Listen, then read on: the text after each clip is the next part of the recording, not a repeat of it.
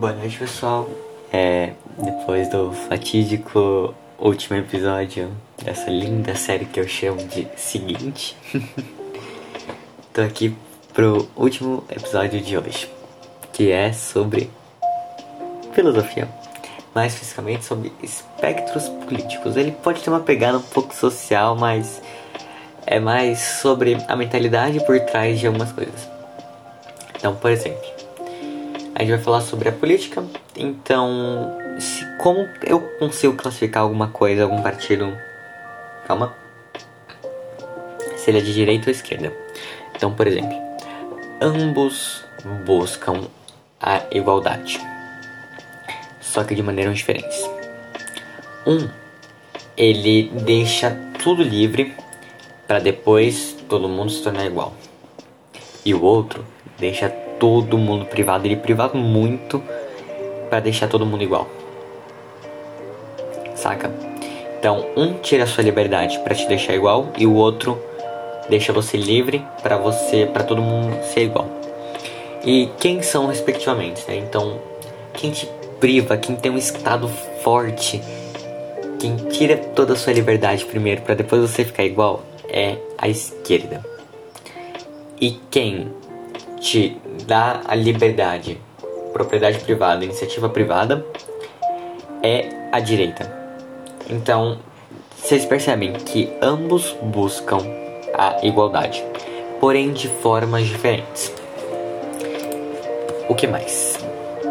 Eu acho que deu pra, pra entender, né? Então, como, como alguém é classificado de direita ou esquerda à primeira vista.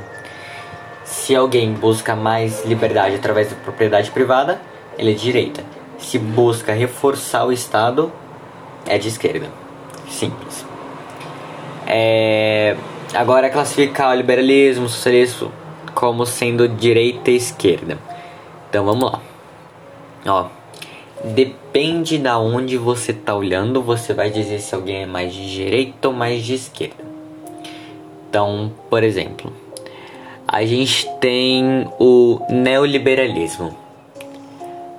Para quem tá full direita, ele é de esquerda. Por quê? O anarcocapitalismo ele seria a extrema direita. E tudo que tá pra esquerda dele é esquerda, né? É, realmente. Então, sabe, quanto mais a esquerda vai indo um partido, ele vai se, se assimilando a questão social, por exemplo.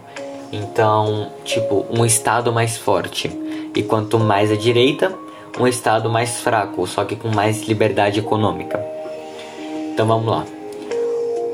A gente tem eu gosto de citar dois, né? O social-democrata, né, e o liberalismo. Eles são dois polos que tem no nosso mundo que sabe, eles são tipo tops. E então, por exemplo, social-democrata, quem a gente tem? A gente tem o. Calma. Ah, não lembro, mas. Acho que. Brasil mesmo.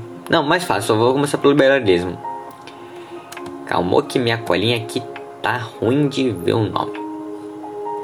Ah, o negócio foi. Calma. Aí, aqui, nossa. Então, ó. Os Estados Unidos e a Inglaterra, eles estão mais pro liberalismo. Então, eles estão mais pra direita na visão do social-democrata e na visão do marxismo socialista. Então, por exemplo, eles pegam mais educação, segurança e tudo mais, uma iniciativa privada, deixam o comércio livre, mas ainda tem uma pitadinha do Estado, sabe? Porque ele não tá tão à direita. E o social-democrata, por exemplo, ele já está mais à esquerda do liberalismo, ele tem mais uma pegada mais forte do Estado. Então, por exemplo, países como Suécia, o Brasil, eles têm uma pegada social-democrata, onde os impostos, o governo são mais fortes, né? o governo é mais forte, e que o governo é mais forte o quê? Tem mais imposto. Mas tem mais imposto, tem mais benefício entre aspas, tem mais coisas gratuitas, mas não é bem assim. Por exemplo, educação, saúde, segurança e seguridade social. Quem paga isso é tudo imposto. Por quê? Você paga pro governo e o governo te dá isso.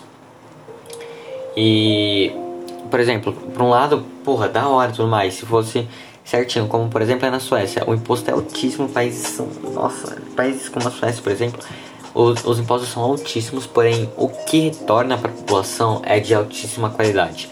O que não acontece no Brasil, porque o Brasil está no meio termo. Ele tem uma pegada liberal, mas social-democrata também. Então, enquanto a gente tem muito imposto, a gente tem uma um, meio que uma um gingado pro, pro liberal. Então, a gente consegue ter negócio de empresa tudo mais, tem um pouco menos de estado, mas sabe, é confuso, é confuso. Aí Aí é. Partidos políticos de esquerda. Vamos tacar no Google. Partidos. Vamos lá, gente. Vocês estão fazendo a pesquisa comigo. Uou. Partidos. Partidos políticos de esquerda do Brasil. Vamos ver o que aparece no Google.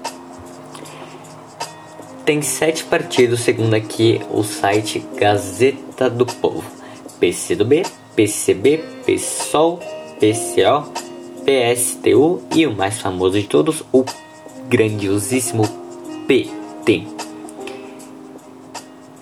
E tem um aqui que eu não sei o que é, mas enfim. Aí agora partidos de direita. Eu acho que ele vai falar Avante, Democracia Cristã, Democratas e Movimento Democrático Brasileiro. Mas aí a gente volta lá. Democrata lembra mais ou menos social-democracia, sabe? Então ele tá ali mais ou menos no centro. Ele não é tão direita, mas ele é esquerda. Então depende muito de onde você tá olhando, você vai julgar se alguém é de direita ou não. Pro social-democrata, o liberalismo, o neoliberalismo e o anarcocapitalismo são de direita. Só que o marxismo sociocultural, ele é full esquerda, sabe? Ele é mais esquerda que o social-democrata. E pro liberalismo, social-democrata é esquerda e o marxismo também é de esquerda. Só que quem é mais direita é o neoliberalismo e o anarcocapitalismo, sabe? Então depende muito do polo que você tá olhando. Então, tipo, sabe? São umas coisas que você olha e fala, hum, é meio ambíguo essa questão. Mas, mas é, né? Bom, não, não tem muito o que falar, é, é meio estranho. E, e é isso. O episódio de hoje vai ficando por aqui. Eu espero que vocês tenham gostado e até o próximo episódio. Uou.